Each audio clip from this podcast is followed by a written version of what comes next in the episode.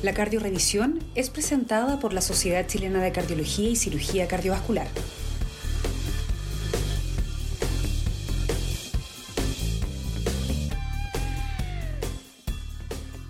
¿Qué tal? Soy Daniel Contreras Reyes, soy residente de cardiología de segundo año y te doy nuevamente la bienvenida, esta vez al episodio 2 de las cardiorevisiones, donde cerraremos el tema de insuficiencia cardíaca, esta vez hablaremos de insuficiencia cardíaca con fracción de eyección preservada. Desde ya les doy las gracias por las visitas que hemos recibido en YouTube, transformándonos en uno de los videos más vistos del canal y también eh, las descargas que ha tenido el podcast eh, en el canal en Spotify. Así que estamos muy contentos y esperamos seguir recibiendo más visitas, así que comparte nuestros videos y comenta, agrega comentarios, preguntas para que haya más discusión en el canal de YouTube. Hablaremos esta vez de un tema eh, bastante complejo, probablemente, y en constante investigación, dado que es donde tenemos menos tratamientos efectivos, que es la insuficiencia cardíaca con fracción de eyección preservada. Como introducción, diremos que esta enfermedad es la gran incógnita. Sabemos que genera pobre calidad de vida, alta carga sintomática, gran cantidad de hospitalizaciones y mortalidad. Y además la prevalencia sigue aumentando dado que tenemos población cada vez más añosa, mientras seguimos buscando una terapia específica que esté hablada por la evidencia. Por lo demás, esta enfermedad es una dentro de la insuficiencia cardíaca es poco reconocida y es no bien comprendida. Tenemos además recomendaciones con evidencia bastante limitada y veremos cómo las guías 2021 nuevas se remiten solo probablemente a una página de texto donde hay dos recomendaciones. Nuevas evidencias respecto al ejercicio de rehabilitación y algo de la farmacoterapia veremos en esta presentación. Y eh, diremos que cada vez se entienden algunas formas o etiologías más específicas en términos de mecanismo, como la amiloidosis ATTR. Entonces iniciaremos por la definición. Y en el capítulo anterior hablamos de la definición y clasificación de la insuficiencia cardíaca. Sabemos ya que es un síndrome clínico caracterizado por anomalías estructurales o funcionales que, van a raíz de un aumento de la presión intracardíaca o disminución del gasto, ya sea en estrés o en reposo. Y este, este punto es muy importante en la insuficiencia cardíaca con fracción de eyección preservada. Los aumentos de presión intracardíaca o disminución del gasto en estrés o reposo, que recalcaremos. Sabemos la nomenclatura de insuficiencia cardíaca con fracción de eyección preservada a partir de las fracciones que son mayores o iguales a 50. Y de acuerdo a las guías europeas 2021, además de los criterios ya vistos, requerimos la evidencia de una enfermedad estructural y o funcional compatible con disfunción diastólica, aumento de las presiones de llenado y o aumentos de los péptidos natriuréticos. Previamente a estas definiciones de insuficiencia cardíaca con fracción de eyección preservada, hablábamos muchas veces de solamente la falla cardíaca diastólica y vemos cómo eh, en las publicaciones que se pueden indexar o buscar en PubMed vemos cómo se ha utilizado este término y cómo progresivamente ha ido aumentando el uso de insuficiencia cardíaca con fracción de eyección preservada. Hablemos de la epidemiología y ya vimos en la presentación anterior que la insuficiencia cardíaca es una enfermedad altamente prevalente. Estamos siendo invadidos por los pacientes con insuficiencia cardíaca. Y como vimos en la vez anterior, hasta un 40-50% de esa insuficiencia cardíaca es insuficiencia cardíaca con fracción de eyección preservada. Esta prevalencia además va a ir en aumento, ya que esto tiene que ver con el envejecimiento de la población y el aumento de las presencias de comorbilidades como hipertensión, diabetes obesidad. En los pacientes de mayor edad, mayor a 60, hasta un 4,9% tienen insuficiencia cardíaca con fracción de eyección preservada y dado estos pacientes más añosos, nos vamos a encontrar además con mayor probabilidad de que las pacientes sean mujeres. Respecto a la tasa de hospitalizaciones, vamos a ver cómo va a ir en aumento respecto a estimaciones la presencia de hospitalizaciones por insuficiencia cardíaca con fracción de eyección preservada versus una estimación de reducción con los tratamientos efectivos que han tenido la insuficiencia cardíaca con fracción de eyección reducida en la tasa de hospitalizaciones. En estos rangos de mayor fracción de eyección vemos cómo la prevalencia de mujeres aumenta. La mortalidad es ligeramente inferior a la de fracción de eyección reducida, pero puede llegar hasta un 60% a 5 años y al año posterior a la hospitalización hasta un 30%. En suma, pacientes de mayor edad, más prevalentemente mujeres, y con tasas de mortalidad global y hospitalización que son mayores a la solo comorbilidad. O sea, la mortalidad y hospitalización en pacientes con diabetes, hipertensión, enfermedad coronaria va a ser mayor si a esa comorbilidad se le suma insuficiencia cardíaca. Unas palabras para lo hemodinámico, y es que las, curvas presión-volumen que ya conocemos en insuficiencia cardíaca con fracción de dicción preservada se eh, trasladan hacia la izquierda y hacia arriba. Vemos cómo va cambiando esta curva que se desplaza hacia la izquierda por presiones de fin de diástole aumentada. Y esto eh, no solo conlleva las presiones de fin de diástole en la hemodinámica, sino que también se ha estudiado que la estadifunción diastólica aumenta las presiones de capilar pulmonar y genera eh, alteraciones a nivel vascular con anormalidad en los mecanismos pulmonares y, y control ventilatorio. Mayor drive ventilatorio, menor reserva ventilatoria, mayor mismatch en eh, la ventilación perfusión con ventilación de mayor espacio muerto, mayor taquimnea de esfuerzo y síntomas clínicos como son la disnea de esfuerzo. Vemos que esta disnea se puede generar eh, justamente en ejercicio y vemos acá pacientes en reposo controles versus pacientes con insuficiencia cardíaca con fracción de dicción preservada, como en ejercicio aumenta la presión capilar pulmonar, aumenta la percepción de disnea y este aumento de, se relaciona, este aumento de presión de capilar pulmonar en ejercicio se correlaciona con este cambio en la percepción de disnea. También cómo se relaciona con la disminución del consumo de oxígeno máximo que se logra. Así llegamos a la fisiopatología y esta fisiopatología con un modelo tradicional que tenía que ver con estas presiones de llenado aumentado y estas presiones de fin de diástole aumentada en el ventrículo izquierdo, con la historia natural de la cardiopatía hipertensiva, que generaba aumento de la poscarga, eh, alteraciones en el ventrículo izquierdo con hipertrofia concéntrica, fibrosis, disfunción diastólica y esta presión que se transmitía hacia retrógrada, hacia la aurícula izquierda, con disfunción de la aurícula izquierda, llevando a FA disfunción del ventrículo y finalmente eh, disfunción y remodelado también de, las cavidades derechas de la aurícula derecha. Los modelos más emergentes tienen que ver con todos estos procesos comodios y factores de riesgo que coexisten en generar un estado inflamatorio que es latente, de, una inflamación de bajo grado, que es a nivel microvascular endotelial, eh, y se habla de una, inflamación coronaria microvascular con aumento del estrés oxidativo, descenso de las señalizaciones del óxido nítrico, aumento de la rigidez de la miofibra, hipertrofia de los cardiomiocitos, inflamación que lleva a fibrosis y difusión microvascular, con, por tanto, un remodelado cardíaco, difusión, deterioro de la reserva del flujo coronario, deterioro de los suministros, extracción y la utilización del oxígeno por el músculo esquelético. Un poco más de lo mismo, estas comorbilidades, obesidad, síndrome metabólico, hipertensión, diabetes, SAO, EPOC, anormalidades de la reserva cardiorrenal, del sedentarismo y la deficiencia de hierro, generan todo esto un proceso proinflamatorio, con mediadores inflamatorios que generan disfunción endotelial microvascular.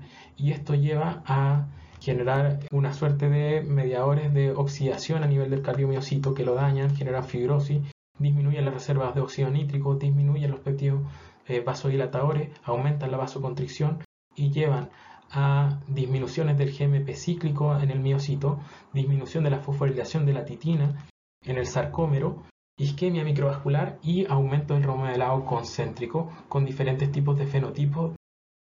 Miramos dirigidamente ahora la obesidad y la obesidad y su relación con la inflamación microvascular, así como también con la obesidad y diabetes, vemos cómo en los pacientes obesos el aumento de los niveles de leptina, de la activación del eje renina aldosterona, menores niveles de péptidos natriuréticos llevan a expansión del volumen extracelular, a fibrosis cardíaca, renal y vascular.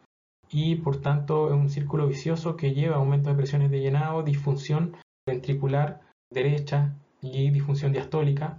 Por tanto, siempre es importante el mensaje de reducción de peso y ejercicio, la insuficiencia cardíaca con fracción de eyección preservada con fenotipo de obesidad. Y acá, cómo esta generación de tejido adiposo aumenta la inflamación de bajo grado, que incrementa la producción de miofibroblastos mediante distintos mediadores, y estos miofibroblastos generan mayor fibrosis, disminución de la fosforilación de la titina a nivel del sarcómero e hipertrofia miocárdica. Y es tan importante este tejido adiposo que acá puse una publicación del impacto que tiene el mirar en el eco el tejido adiposo epicárdico. Cuando es mayor a 9 milímetros, que lo marcaron acá como positivo, vemos cómo aumentan las presiones de llenado, presiones capilar pulmonar, presiones media arteria pulmonar, en quien, quien tiene mayor tejido adiposo epicárdico que quien no lo tiene. La historia natural de la insuficiencia cardíaca con fracción de eyección preservada va desde estadios que son oligosintomáticos a estadios intermedios, donde tenemos síntomas moderados y estado avanzado. Habitualmente el reconocimiento de estos pacientes lo hacemos en estado avanzado, donde tenemos pacientes altamente sintomáticos con disnea muchas veces inexplicable, pacientes con ya factores de riesgo cardiovascular, varias comorbilidades y péptidos natriuréticos muy elevados. La idea sería justamente encontrarlo en esta etapa eh, tempranas, donde son eh, poco sintomáticos, donde la fibrilación auricular es rara, donde hay, pueden o no pueden haber eh, patologías cardiovasculares comórbidas y donde podríamos tener incluso los péptidos natriuréticos dentro de valores más bien normales con eh, leve remodelado concéntrico y disfunción diastólica probablemente tipo 1. Vemos como la sobrevida de esta enfermedad a lo largo de los años, vemos cuando vamos llegando más o menos a los 5 años, vemos como la sobrevida se mantiene más o menos en un 50% y pese a todos los, los ensayos realizados, esta sobrevida no ha mejorado con las terapias actuales. En la presentación anterior dijimos que el diagnóstico de insuficiencia cardíaca era clínico y era un conjunto de síntomas y signos dado a partir de la disfunción miocárdica, la congestión pulmonar y la congestión venosa. Y dijimos que cuando estuviésemos frente a incertidumbre diagnóstica, ocuparíamos los criterios de Framingham, dado su alto valor predictivo negativo y su alta sensibilidad. Sin embargo, muchos de los pacientes con insuficiencia cardíaca con fracción de eyección preservada se presentan con disnea inexplicable. Frente a esto, la Sociedad Americana y el autor Reddy en el 2018 propusieron un nuevo sistema de puntuación, el H2FP, que es capaz de discriminar entre disnea de causa no cardíaca y eh, disnea producto de insuficiencia cardíaca con fracción de eyección preservada. Este sistema de puntaje puntúa de acuerdo a el IMC, un IMC mayor a 30, la hipertensión, cuando es con uso de dos o más antihipertensivos, la fibrilación auricular, sea esta paroxística o sea una fibrilación auricular persistente, la hipertensión pulmonar, de forma indirecta evaluada mediante ecocardiograma con una presión sistólica arteria pulmonar mayor a 35, los pacientes de edad mayor a 60 años y la evidencia de presiones de fin de diástole aumentada con un EE' en el ecocardiograma mayor a 9. Esto nos genera un sistema de puntaje que nos va a dar la probabilidad de insuficiencia cardíaca con fracción de eyección preservada. Cuando tenemos de 6 a 9 puntos, tenemos más de 90% de probabilidad que se trate de una insuficiencia cardíaca con fracción de eyección preservada. Y entre puntajes de 2 a 5 nos encontramos en un rango de probabilidad intermedia donde deberemos realizar otras pruebas. La sociedad europea también hizo lo suyo y en el año 2019, al año siguiente, nos presentaron también un algoritmo SCORE para el manejo y para el diagnóstico de la insuficiencia cardíaca con fracción de eyección preservada. Y este algoritmo se llama HFA-PEF, que tiene, como vemos acá, tres pasos. Paso 1, el P, que es el trabajo inicial o la evaluación pretest, donde evaluaremos síntomas y signos, comorbilidades, electrocardiograma si contamos o no con una ecoscopía, un BNP de ingreso y un test de esfuerzo, un test de marcha 6 minutos, un test de ejercicio cardiovascular que nos hablan de disnea, por ejemplo, en ejercicio. Un siguiente paso, que es el trabajo diagnóstico propiamente tal, donde acá evaluaremos el ecocardiograma formal y los niveles de péptidos natriuréticos.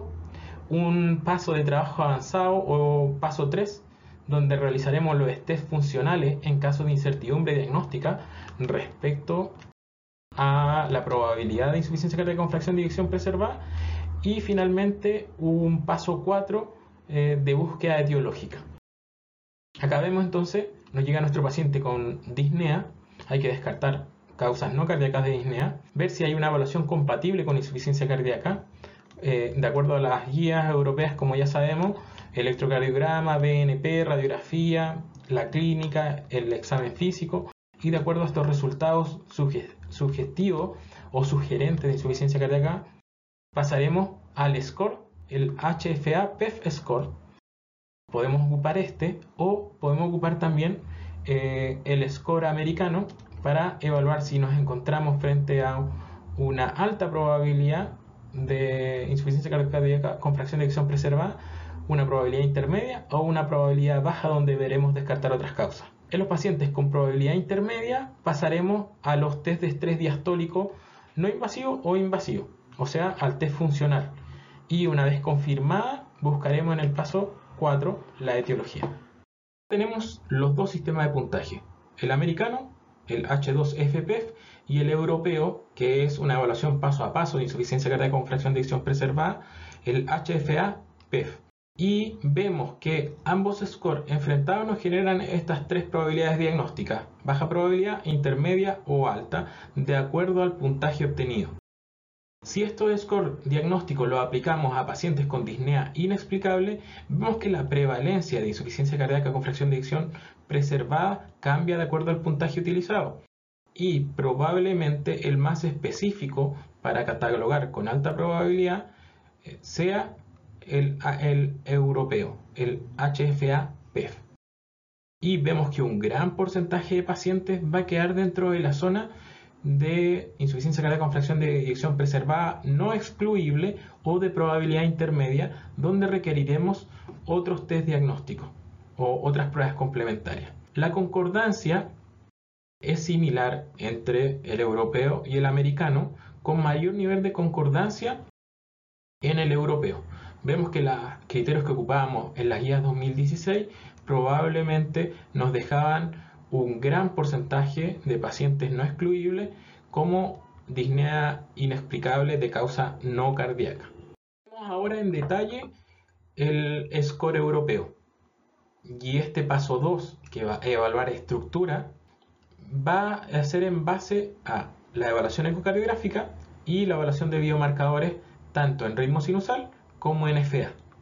Respecto a la evaluación ecocardiográfica, este score diagnóstico frente al americano nos da mucha mayor especificidad y vemos que evalúa varios parámetros que son los mismos parámetros que evaluamos en pacientes donde catalogamos la disfunción diastólica ecocardiográfica.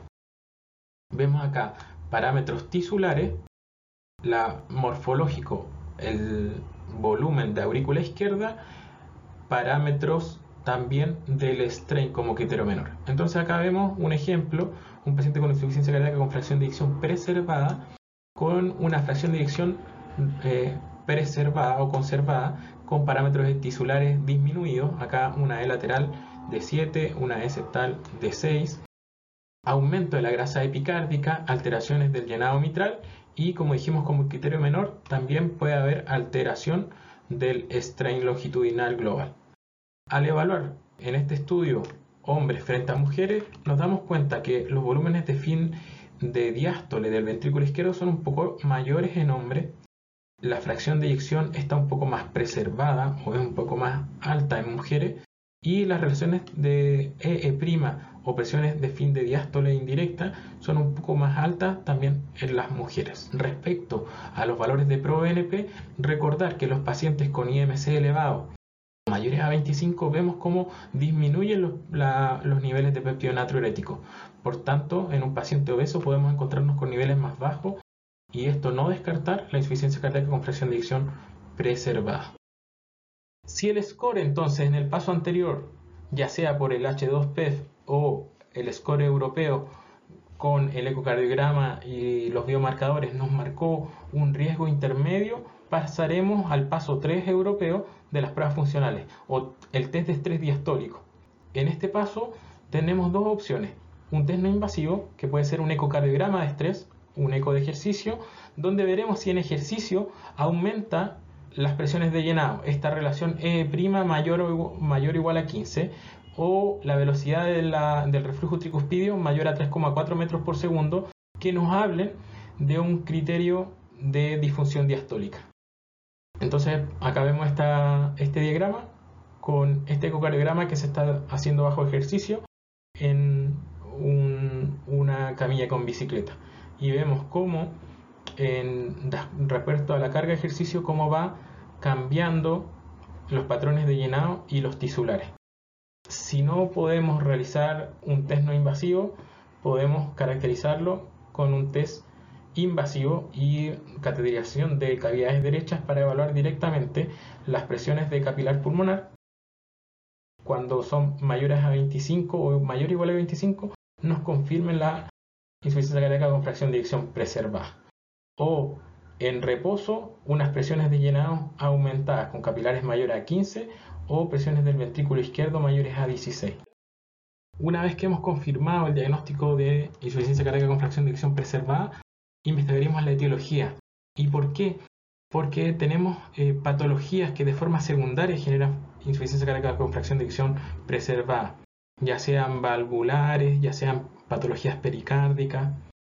Este es un estudio eh, bastante bonito que he querido mostrar, donde vemos biopsias miocárdicas en pacientes con fracción de eyección preservada y una prevalencia de un 93% de fibrosis, un 88% de hipertrofia, pero lo que es destacable, hasta un 14% de prevalencia de amiloidosis. ¿Y por qué esto es importante? Porque creíamos que antes la amiloidosis era una patología muy muy infrecuente, pero la amiloidosis vemos que no es tan infrecuente que sean pacientes mayores con IMCs bajos, poca comorbilidad y elevados niveles de ProBNP. En la clase anterior ya revisamos cuáles son las principales condiciones patológicas o etiológicas, ya sean de carga normal, arritmia o miocardio enfermo. Y el miocardio enfermo toman relevancia las miocardiopatías hipertróficas, las miocardiopatías infiltrativas, la cardiotoxicidad y las alteraciones inflamatorias o inmunomediadas. Es importante siempre descartar que eh, esta etiología de insuficiencia cardíaca con fracción de eyección preservada no sea secundaria a otra condición y buscar dirigidamente. Ya dijimos, las miocardiopatías infiltrantes, especialmente la amiloidosis ATTR, la hipertrófica, la patología valvular predominante, la pericarditis constrictiva y las cardiopatías por radiación, que van a tener un manejo específico de acuerdo a la causa y no solo eh, la insuficiencia cardíaca con fracción de eyección primaria, que es donde nos mareamos un poco porque no sabemos qué tratamiento tiene evidencia para mantener. Finalmente, respecto al diagnóstico, hablaremos un poco de las diferencias relacionadas al sexo en la insuficiencia cardíaca con fracción de eyección preservada.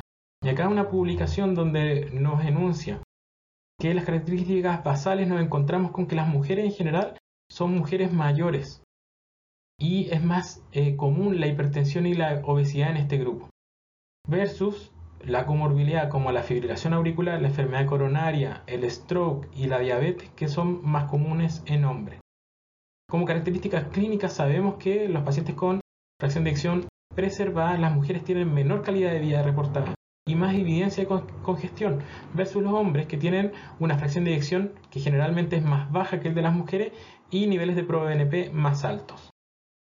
Respecto al tratamiento, es más común el uso de diuréticos y bloqueadores de canales de calcio en las mujeres y es más común el uso de otras drogas y dispositivos en los hombres. Otras diferencias eh, anexadas al sexo es que en las mujeres tenemos menor extracción periférica de oxígeno en ejercicio, menor reserva sistólica de tanto del ventrículo derecho como del ventrículo izquierdo y una peor reserva diastólica mediada por la respuesta de, los cambios de presión de capilar pulmonar con respecto al consumo de oxígeno en ejercicio. Hablemos ahora entonces del tratamiento, y acá se hace relevante este meme del Dr. House, ya que podemos diagnosticar una insuficiencia cardíaca con fracción de eyección preservada, pero no tenemos claro cuál es el eje de las terapias. ¿Será la terapia neuromoduladora? Y aquí podemos decir la mayoría de los ensayos han sido neutros o nulos frente a los outcomes primarios de mortalidad o hospitalización o muerte cardiovascular y es que los ensayos quizás han fracasado. ¿Por qué han fracasado? ¿Será paciente equivocado? ¿Será el tratamiento incorrecto? ¿Los resultados estarán equivocados? ¿Qué terapia entonces iniciamos en estos pacientes? Y las guías 2021 de insuficiencia cardíaca no nos agregan mucha información a la que ya teníamos. Nos dicen con dos recomendaciones, ambas con grados de evidencia 1C. Uno, se recomienda en los pacientes con fracción de eyección preservada hacer screening de etiología y tratar comorbilidades, tanto cardiovasculares como no cardiovasculares. Y como segunda recomendación, utilizar diuréticos en pacientes con signos de congestión para el alivio de los síntomas. Pero no tenemos hasta el momento una terapia específica Entonces, como primer punto nos decía, maneje las comorbilidades. Y dentro de las comorbilidades, la enfermedad más prevalente es la hipertensión. También, o luego de eso, seguía probablemente por el fenotipo de la obesidad, enfermedad coronaria, fibrilación auricular, diabetes mellitus y la enfermedad renal crónica. Es importante saber que en los pacientes con hipertensión y fracción de eyección preservada, insuficiencia cardíaca, eh, tratar de reducir la presión de forma enérgica, como lo decía eh, el estudio Sprint que veíamos en la presentación anterior, no necesariamente o siempre conlleva una mejor sobrevida. Unas diferencias de los pacientes respecto o relacionadas a la edad. Vemos que los pacientes jóvenes con fracción de eyección preservada tienen este fenotipo de hombre comórbido eh, obeso, con hipertrofia concéntrica, presiones aumentadas de llenado ventricular izquierdo, aumento del volumen auricular izquierdo, mayor FA, ¿se acuerdan? Mayor muerte cardiovascular y mayor muerte súbita. Y en los más añosos vemos mayor prevalencia de mujeres, más FA, más hipertensión, más enfermedad renal y mayor crecimiento de la aurícula izquierda, con una mortalidad aumentada de causas no cardíacas. Revisemos entonces el tratamiento no farmacológico. Y acá una de las medidas o manejo que sí tiene evidencia en la insuficiencia cardíaca con fracción de eyección preservada es el ejercicio. Este es un metaanálisis del 2015 que muestra que el entrenamiento físico mejora la aptitud cardiorrespiratoria medida por el consumo de oxígeno, mejora la calidad de vida en la utilización de escala de Mimesota de insuficiencia cardíaca, mejora o favorece los cambios en la relación EA del llenado mitral y también favorece la mejora en las fracciones de eyecciones de los pacientes. Por tanto, en este metaanálisis que se incluyeron eh, varios ensayos clínicos, nos dice cómo el ejercicio es probablemente una de las medidas más efectivas para el tratamiento de los pacientes con insuficiencia cardíaca con fracción de eyección preservada. Ahora bien, el ejercicio específicamente en pacientes obesos mayores nos muestra este estudio que tiene un gran efecto, un efecto tanto en el consumo de oxígeno máximo, que se ve beneficiado tanto por la restricción calórica como por el ejercicio aeróbico. Y cuando ambos son sumados tienen un efecto además aditivo. Tenemos otro estudio publicado en el JAMA que nos muestra distintas intervenciones de ejercicio en pacientes con un promedio de edad de 70 años, sedentarios crónicos con insuficiencia cardíaca con fracción de eyección preservada, donde valoran los HIT, que están muy de moda, de eh, entrenamiento de alta intensidad tres veces por semana, 38 minutos, frente a entrenamiento cinco veces por semana, 40 minutos por sesión y entrenamiento moderado. Y las recomendaciones dadas por las guías. Y vemos cómo las, las deviaciones estándar del consumo de oxígeno máximo a las tres semanas fue mayor en el grupo de entrenamiento continuo moderado cinco veces por semana al menos 40 minutos seguido por los HIT y las guías eh, no hicieron gran cambio. Finalmente, para cerrar el tema del ejercicio, la intervención en pacientes mayores con insuficiencia cardíaca descompensada, vemos que logra un, mejor efecto eh, el ejercicio y la rehabilitación en los pacientes con fracción de eyección preservada, incluso mayor que lo que se ve en los pacientes con fracción de eyección reducida. Y vemos acá los efectos sobre la caminata a los 6 minutos, los efectos sobre calidad de vida, sobre la mortalidad por todas las causas, la rehospitalización y rehospitalización por todas las causas, donde el efecto se ve que es mayor en los pacientes con fracción de eyección preservada. Entonces ya, ya vimos que el ejercicio es una de las terapias no farmacológicas más aditiva o más favorable en estos pacientes. Ahora pasaremos al tratamiento farmacológico. Y recuerden que lo que nos dice la guía era trate las comorbilidades y ocupe manejo diurético, eran las únicas dos recomendaciones de las guías 2021. Por tanto, traigo de nuevo esta diapositiva, persigue la eubolemia, sobrecarga de volumen no es lo mismo que congestión. Y eh, vamos a actuar de acuerdo a parámetros de congestión, ya sean clínicos o imagenológicos, que nos ayuden a lograr una precarga óptima o una eubolemia. Y recuerden que teníamos estos parámetros donde buscábamos que nuestros pacientes se, encontraban, se encontraran eubolémicos y medíamos distintos parámetros, ya sean clínicos o de evaluación eh, por imágenes. Revisemos ahora a lo largo de los años la base de evidencia de lo que se ha probado en insuficiencia cardíaca como tratamiento farmacológico para modificar los outcomes primarios. Y acá vemos una gran tabla con pruebas de inhibidor de angiotensina, ARA2, ARNI, beta bloqueo, antagonista receptor de mineralocorticoides, nitrato y otros fármacos. Todos los estudios con em, un resultado nulo o neutro, excepto Champion, que tuvo un cambio significativo en el outcome primario y algún cambio que podamos ver en que vamos a revisar en detalle en el TopCat. Acá tenemos justamente esta evidencia nuevamente. Tenemos y ARA2, donde vemos como los outcomes son más bien neutros, los outcomes primarios, ninguno, eh, o sea, todos pasan por el 1. El TopCat, que es el más conocido, el que nos vamos a tener un poco más, que es el realizado con espironolactona. El Paragon, realizado por el ARNI, donde vemos que este casi, casi íbamos a tener un cambio. Champion, que es el seguimiento de las presiones de capilar pulmonar con un dispositivo. Espironolactona, nitratos, y el único que vemos que tiene algún efecto sobre el consumo de oxígeno y acá sobre el, el test de caminata de 6 minutos vemos cómo son secret, ejercicio y dieta, o sea, el ejercicio del que ya hablamos. Por tanto, el esquema de los cuatro fantásticos no se valida probablemente en insuficiencia cardíaca con fracción de eyección preservada y vamos a tener que revisar de forma detallada qué tratamiento podríamos dejar de estos. Partamos con eh, tres fármacos en orden que va a ser la digoxina, los IECA y ARA2 en insuficiencia cardíaca con fracción de eyección preservada. Partamos por el estudio DIC. Hubo una rama preservada con fracción de eyección mayor a 45 capacidad funcional 2.4. Solo demostró disminuir la tasa de hospitalizaciones por insuficiencia cardíaca, pero esta disminución de hospitalizaciones se vio contrarrestada por un aumento de angina inestable. Por tanto, eh, en el outcome global de, de mortalidad no hubo no hubo diferencia significativa. Respecto al ARA2, y que este lo marcamos acá con verde, lo destacamos, el Charm Preserve, que reclutó, o sea, que tuvo 3.023 pacientes, capacidad funcional 2.4, fracción de eyección mayor o igual a 40, podríamos acá encontrar o obtener un beneficio en respecto a las hospitalizaciones. PEP CHF, 850 pacientes, añosos, con FEBI mayor a 40. Fue nulo y ven como las curvas prácticamente van paralelas y el e-preserve con ibesartán también vemos como las curvas van bien prácticamente juntas junto a placebo. Entonces, de estos tres con el que nos vamos a quedar, que podría tener algún rol el candesartán respecto a la tasa de hospitalización, algún beneficio que no es estadísticamente significativo.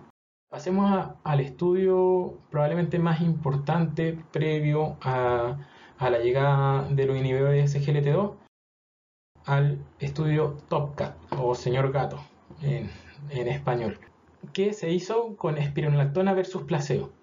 Este fue un estudio con 3.445 pacientes, fracción de adicción mayor o igual a 45, con un seguimiento de 3,3 años. Y se ocupó espironolactona de 15 a 45 miligramos día versus placebo.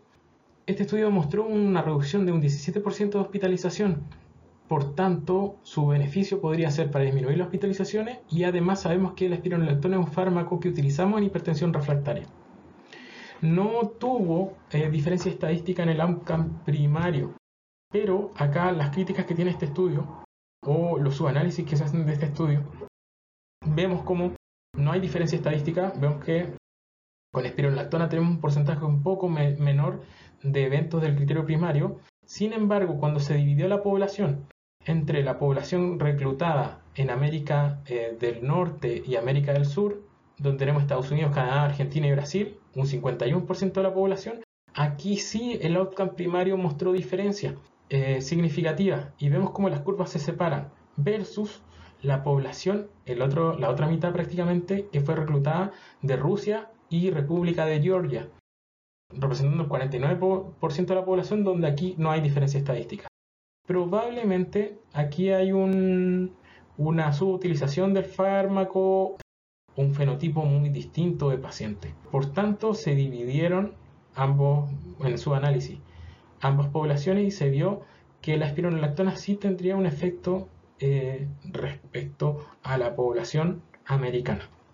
De los subanálisis que aparecen luego, con espironolactona. Este es un estudio que habla de la espironolactona y su influencia respecto a todo el rango de fracciones de eyección, donde vemos que en fracciones de eyecciones, tanto en hombres y principalmente en mujeres, fracciones de eyecciones bajo el 55%, vemos cómo tiene un efecto o incidencia del tratamiento que es positiva. Esto también se vio en cambios eh, respecto a placebo, en los cambios de la relación E' que disminuyen con espironolactona en el seguimiento y también en el consumo de oxígeno máximo que aumenta con espironolactona. Así que probablemente los fármacos de la era previa a los inhibidores de SGLT2, la espironolactona sería el fármaco que vamos a utilizar. Aldo DHF es un estudio que se realizó eh, principalmente, se realizó con espironolactona versus placebo y tuvo 422 pacientes. Hubo mejoras de las medidas de disfunción diastólica, pero no hubo mejora en la capacidad de ejercicio en la o en la calidad de vida y el outcome primario tampoco tuvo diferencia estadísticamente significativa. Revisemos entonces uno de los cuatro fantásticos, en los que probablemente teníamos mucha esperanza, y es lo ARNI en el sacubitril parsartán.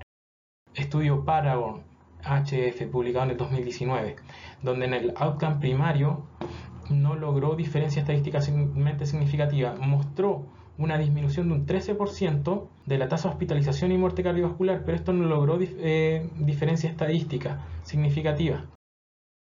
En la hospitalización sí vimos una reducción en el análisis de, de o sea, los outcomes secundarios.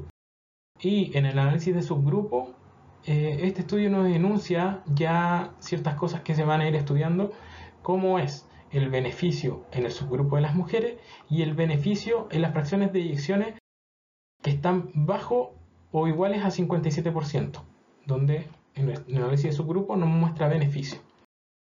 Entonces, este estudio Paragon incluyó pacientes mayores de 50 años, sintomáticos, con fracción de eyección mayor o igual a 45, péptidos natriuréticos elevados y eh, alteraciones en el ecocardiograma.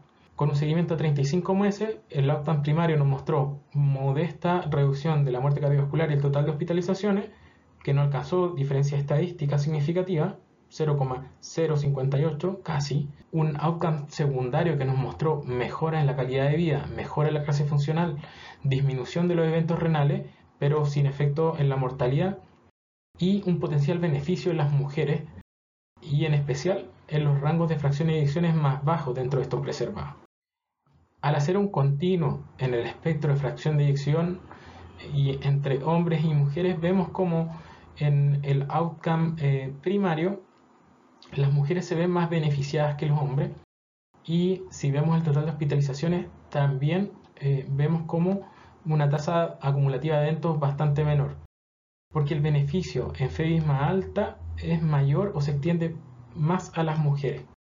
Acá vemos eh, en este gráfico o ratio de sacubitril parsartán versus inhibidores de angiotensina, vemos como el grupo de las mujeres, vemos la línea acá, cómo logra, antes de llegar a 1, eh, beneficio hasta fracciones de eyección de 60%, cosa que acá se corta mucho antes en la línea azul de los hombres hasta en el 45%. Entonces, esto nos muestra que con beneficios se extiende a más altas en las mujeres.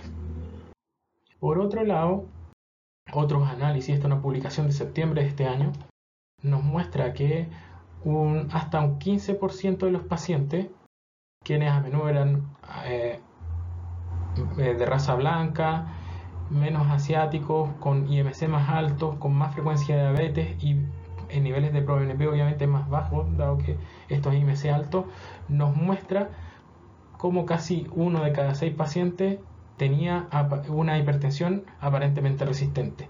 Y en esta hipertensión aparentemente resistente, el sacubitril valsartán mostró un efecto favorable, o sea, tendió a disminuir esta resistencia aparentemente eh, resistente respecto a solo el valsartán. Entonces ya hemos revisado IECADERA 2, hemos revisado los inhibidores de angiotensina donde dijimos que la espironolactona probablemente tiene un beneficio en hospitalización y en la población americana y hemos revisado el Paragon con eh, la propuesta de los ANI. Pero ¿qué pasa con otro de los ejes de los cuatro fantásticos que son el beta bloqueo? Y debemos decir que la mayoría de los pacientes en estos ensayos, en estos grandes ensayos, con fracción de eyección preservada, también fueron tratados con IECA y beta bloqueo. Más del 75% de estos pacientes estaban con beta bloqueo en el Paragon. Entonces revisemos qué, sabemos del beta bloqueo en preservada. Tenemos acá tres estudios. Estudios con nebivolol, un beta bloqueo cardioselectivo, el estudio Seniors, que no dividió entre preservada y reducida, sino que con nebivolol reclutó 2.128 pacientes mayores de 70 años añosos, pero solo el 15% tenía fracción de eyección mayor a 50. Una gran proporción era ancianos y una gran proporción tenía cardiopatía isquémica, que por lo demás con la cardiopatía isquémica probablemente deberán ocupar el beta bloqueo. Un segundo estudio hecho con nebivolol en el 2012, el, el ANT, eh, reclutó pacientes con febio mayor a 45%, 116 pacientes y no logró diferencia estadísticamente significativa en los outcomes primarios. Con carvedilol tenemos este estudio, el JDHF, febio mayor a 40, pacientes mayores de 20 años, 245% y también fue nulo, con algún probable beneficio en hospitalizaciones por insuficiencia cardíaca. Y llegamos a este análisis que fue publicado en el 2018, un metaanálisis con 11 estudios, eh, ensayos estratificados por FEBI desde fracción de eyección reducida, levemente reducida y fracción de eyección preservada. Y vemos como el beta bloqueo tiene beneficio en prácticamente todos los outcomes, ya sean primario y secundario, hasta las fracciones de eyecciones de 40 y podría tener alguno que otro beneficio en las fracciones de eyección levemente reducida. Sin embargo, cuando evaluamos mortalidad por todas las causas y muerte cardiovascular, vemos que las fracciones de eyecciones más elevadas no tienen beneficio, no se benefician y probablemente incluso pudiesen ser deleterias. Acá vemos la división de mortalidad por todas las causas y muerte cardiovascular y vemos como levemente reducida, vemos como las curvas de incidencia o de eventos acumulativos tiene beneficio, sin embargo, mayor o igual a 50 de fracción de eyección, vemos como prácticamente las curvas van paralelas e incluso las con beta bloqueo pueden tener algún efecto deleterio. De ahí a ir eh, tornando a ver que el uso de beta bloqueo tenga beneficio en ciertos fenotipos y en otros no. Y este es un estudio en curso que se presentó en el Congreso Europeo de Cardiología en pacientes con incompetencia cronotrópica. Aquí, al momento de suspender o hacer retiro del beta bloqueo en este grupo de pacientes, vemos como hubo un incremento sustancial del consumo de oxígeno máximo. Por tanto, el mensaje es cuidado con los pacientes con incompetencia cronotrópica. Acá probablemente el beneficio sea retirar el beta bloqueo. Y este beneficio se mantiene en el estudio de subgrupo, tanto en hombres como, mujeres, en pacientes mayores o menores de 75 años y acá los resultados con respecto al ProBNP y los parámetros ecocardiográficos. Al fin, a los inhibidores de SGLT2 que probablemente son el fármaco que ha mostrado una buena noticia este año en pacientes con fracción de eyección preservada. Ya hablamos en, la presentación anterior sobre sus efectos y vemos cómo ya en este estudio, el de Clark, vemos que en hospitalizaciones por falla cardíaca en los pacientes que no tenían fracción de eyección reducida, mostraba de todas maneras un beneficio eh, a favor de la dapagliflozina en el análisis de subgrupo, año 2019. Y acá vienen justamente los dos ensayos más importantes, el Emperor Preserve con empaglifosina, 10 miligramos al día, en fracción de eyecciones mayor a 40 y con un, una gran, un gran tamaño muestral, donde nos mostró beneficio independientemente si el paciente era no diabético. Y el siguiente estudio con dapaglifosina, que estamos a la espera de sus resultados, si es que también mostrará diferencias significativas en los outcomes primarios. Entonces nos encontramos con una droga que es buena para la diabetes, que sirve en fracción de eyección reducida, que mejoraría eh, outcome de enfermedad renal y que además tiene beneficio en preservada. Entonces, son maravillosos. Y revisemos con detalle el Emperor Preserve. Fracción de ediciones mayor a 40, 5.988 pacientes en sus dos brazos en plaguicosina 10 veces al día, más eh, eh, terapia estándar versus placebo, con un desenlace primario de primer evento de muerte cardiovascular o hospitalización por insuficiencia cardíaca y como desenlace secundario eventos recurrentes, hospitalizaciones por insuficiencia cardíaca y la variación de la función renal. Las características base, 45% de mujeres, 76% hombres de raza blanca, capacidad funcional 2 y fracción de inyecciones con un promedio 54 más menos 9. Un pro NP medio de 974, un 50% con diabetes y enfermedad renal, un 86% de los pacientes con uso de beta bloqueo, un 37% con eh, antagonista receptor mineralocorticoide y un 80% con IECA varado y 86% con diurético. Y tomemos esto en consideración, recuerden, esto, en este gran ensayo los pacientes llevan una terapia médica que ocupan un alto porcentaje de beta bloqueo, ARNI y diuréticos. ¿Qué mostró los resultados del Emperor Preserve? Mostró en el outcome primario una diferencia estadísticamente significativa que ya se dio desde el día 18, o sea, desde el inicio prácticamente. En la rama de paseo hubieron 517 pacientes con evento versus 415 en la rama de emplaglifosina, con una reducción del riesgo relativo de un 21%. Un ProNP elevado ritmo sinusal mayor a 300, reclutó mayor a 900 NFA. Tuvimos un 27% de reducción de hospitalizaciones por insuficiencia cardíaca, menor requerimiento de diuréticos, menor requerimiento de ingreso a UCI, menor requerimiento de vasoactivo y un NNT de 31. O sea, el fármaco ideal. Y pongamos en contexto este Emperor Preserve respecto a otros estudios previos con falla cardíaca con fracción de eyección preservada. Y vemos que esta reducción de riesgo de 21% no se da en ninguno de los otros estudios. En el Paragon, una disminución del 13% del outcome primario. En el TopCat, una disminución de un 11%. El ePreserve, 5%, PEP, 8% y en el Chart Preserve, un 14%. Entonces, pareciera con el con mayor efecto que hemos visto hasta el momento. Finalmente hablaremos de otros tratamientos y así como la carboximaltasa o el hierro carboximaltasa en insuficiencia cardíaca con fracción de eyección reducida tiene beneficio, veamos lo que pasa en insuficiencia cardíaca con fracción de eyección preservada. Este es un estudio publicado en el 2020 respecto a capacidad funcional en caminata a los 6 minutos y calidad de vida. Y vemos cómo en los pacientes que no tenían deficiencia de, hierro mostraban mejor calidad de vida y mejor capacidad funcional. Por ello, tenemos dos estudios en curso, el FAIR HFPF y el PREFER HF, que ambos tienen que ver con la deficiencia, el tratamiento de la deficiencia del hierro en fracción de eyección preservada. Una muestra en el Congreso Europeo de los resultados que todavía no son publicados sobre mortalidad por todas las causas y mortalidad por todas las causas y hospitalización donde vemos diferencias estadísticamente significativas también en los pacientes con fracción de eyección preservada. ¿Qué pasará con el Vericiwat que se ocupa en, en reducida? Acá una publicación de octubre del año pasado respecto a calidad de vida y el uso de Vericiwat en fracción de eyección preservada tanto con 15 como con 10, miligramos versus placebo. Y debemos decir que no hubiera un cambio significativo en los scores o en las encuestas de calidad de vida. Entonces pareciera no nulo o no efectivo.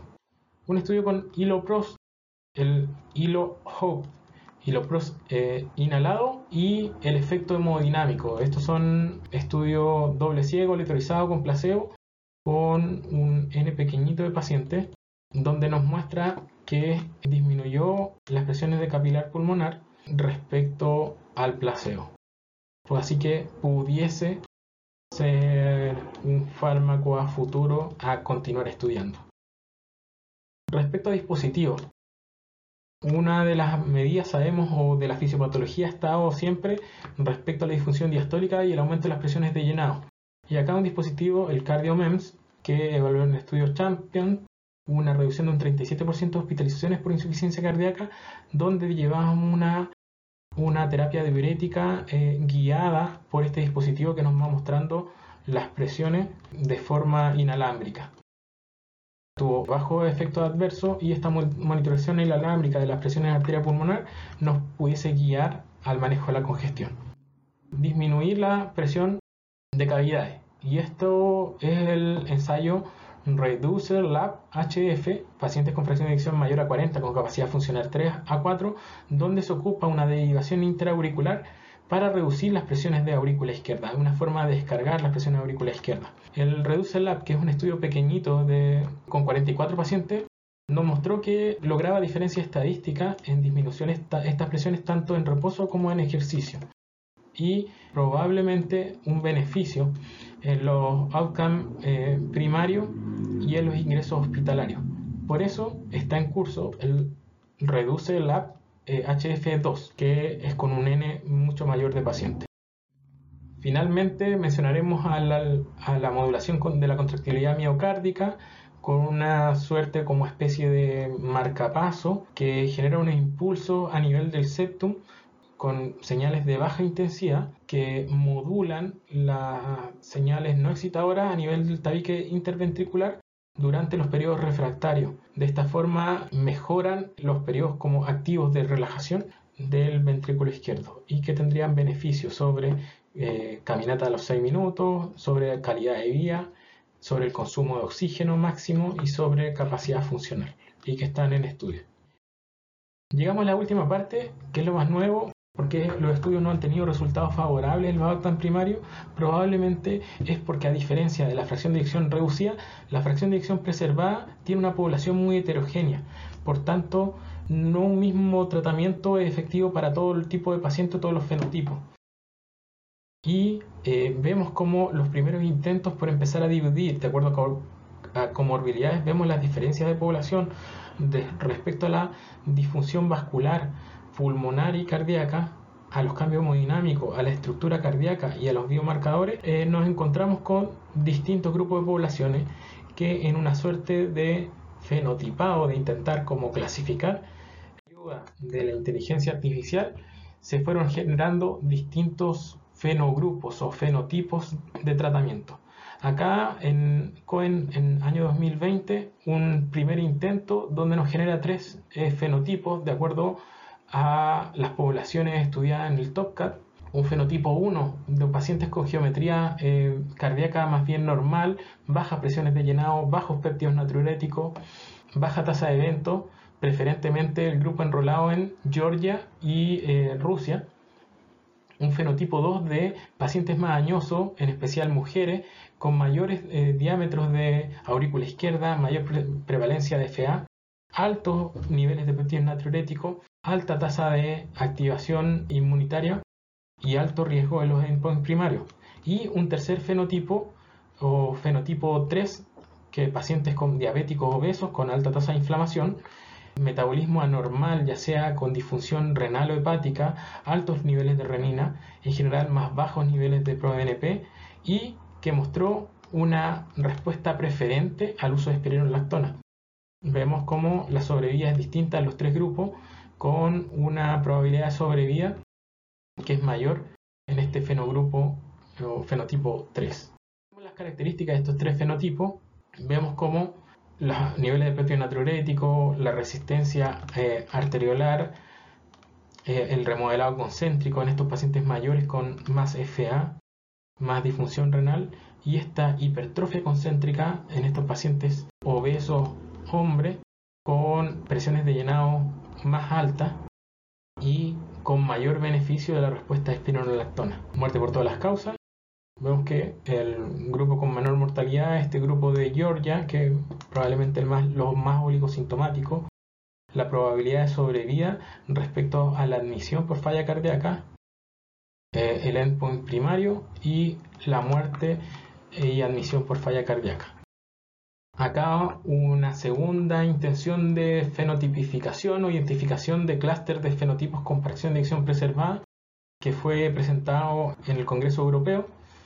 Acá tenemos cinco eh, fenotipos, los pacientes jóvenes, hipertensos con FA, FA mayores, el fenotipo, el fenotipo parecido al fenotipo 3, obesos diabéticos y los con alteración cardiorrenal. Y esto, de acuerdo a cada una de las patologías, la prevalencia nos muestra también cómo se diferencian en su probabilidad de eventos acumulativos estos distintos fenotipos respecto a la mortalidad total y a la hospitalización. Y como las curvas vemos que son bastante distintivas, por tanto, probablemente el tratamiento debe ir dirigido al fenotipo, lo que nos va diciendo esto. Y vemos como el problema del beta bloqueo y los niveles de ECA que en el estudio eh, Emperor Reduce vimos que, se, que de acuerdo a guía tuvieron un alto porcentaje de uso. Vemos acá que si dividimos por su grupo estos fenotipos, vemos el beneficio cómo se genera de los IECA en los pacientes más jóvenes, hipertensos con FA, y en, en la FA mayor, donde muestran diferencias estadísticas, lo cual no se genera en los pacientes del grupo del fenotipo 3, obesos con diabetes. Y respecto al uso de beta bloqueo, en los pacientes más jóvenes y pacientes con FA, donde vemos también cómo en el análisis de subgrupo estos fenotipos también tendrían un beneficio en ciertos fenotipos. Por tanto, este tratamiento asociado de IECA y beta bloqueo van a beneficiar ciertos fenotipos y hay otros en donde debemos probablemente evitarlo. Y en la incompetencia cronotrópica de los pacientes diabéticos probablemente sabemos que el beta bloqueo no va a ser de gran beneficio. Si avanzamos en el futuro, avanzamos a que estos fenotipos sean estudiados eh, y sean fenotipificados y evaluados de acuerdo a los factores de su fenotipo, a los factores de riesgo, se lleven a máquinas de eh, Machine Learning o Deep Learning y estos modelos nos generen modelos de riesgo y además respecto a distintos biomarcadores, esta medicina de precisión también nos genere predictores de riesgo respecto a diferentes marcadores que podamos ver en inteligencia artificial. ¿Qué esperamos a futuro? A futuro esperamos tener los resultados de los nuevos estudios con espironolactona versus placebo. Aquí un ensayo con fracción de eyección mayor a 40, 3.200 pacientes a reclutar en el estudio Spirit, el uso de ARNI versus valsartán y placebo y su evaluación en hospitalización por insuficiencia cardíaca y los cambios en el ProBNP para GLIT, HF, los resultados del DELIVER respecto a la palifosina, el uso de pirfenidona, que la pirfenidona es un medicamento que se ocupa en fibrosis pulmonar idiopática, en fibrosis y que pudiese tener algún rol en la fibrosis miocárdica, y como en este mecanismo proinflamatorio que hablamos de estos mecanismos emergentes respecto a la fisiopatología, pudiese tener algún rol en también la insuficiencia cardíaca con fracción de eyección preservada. El estudio respecto al, al uso de hierro carboximaltasa y su beneficio en los pacientes con deficiencia de hierro, el Reducer Lab HF2 eh, respecto al channel intraarterial, con ahora con mayor cantidad de pacientes y presiones de capilar pulmonar elevada, y los dispositivos de modulación cardíaca, el CCM HFPF. Finalmente, ¿qué mensajes queremos que se lleven para la casa? Ya vimos que la insuficiencia cardíaca con fracción de eyección preservada es una patología que es prevalente, es importante y a la vez es compleja. Tenemos una fisiopatología emergente respecto a los estados comórbidos y que todo esto generan un, un ambiente que es proinflamatorio y que tendrá que ver con la fisiopatología de esta enfermedad. Es importante saber que tenemos nuevas herramientas diagnósticas, tenemos nuevos score, tanto el americano como el paso a paso de evaluación del score europeo y que en este score europeo es importante el conocer eh, los informes de ecocardiograma, saber interpretarlo e interpretar los péptidos natriuréticos. Respecto al tratamiento, sabemos que la experiencia prestada de la fracción de eyección reducida tiene regular o mal resultado en los, en los outcomes primarios de preservada. Sin embargo, tenemos algunos tratamientos o terapias prometedoras respecto a lo que vamos a seguir estudiando con la espironolactona, respecto a lo muy prometedor de los inhibidores de SGLT2 y quizás más adelante veamos el efecto de los ARNI, que es importante que el tratamiento va a ir dirigido probablemente a fenotipos específicos, ya que la población es heterogénea y que sabemos ya que necesitamos clasificarla de acuerdo a ciertas características. Por tanto, este gran grupo de pacientes de distintos fenotipos va a requerir de un enfoque holístico para tratar a pacientes mayores, pacientes multimórbidos, pacientes con gran discapacidad funcional y esperamos que los ensayos en curso respecto a las teorías de inflamación, respecto a los nuevos fármacos, respecto al déficit de hierro, respecto a los dispositivos, entre otros que hemos visto, sean prometedores y traigan buenos resultados. Espero nos sigamos viendo, síganos en YouTube, en Spotify, sigan el canal, comenten, publiquen, eh, hagan preguntas y si tienen algún resumen, nueva información respecto a estas dos patologías, eh, los invito a compartir. Muchas gracias.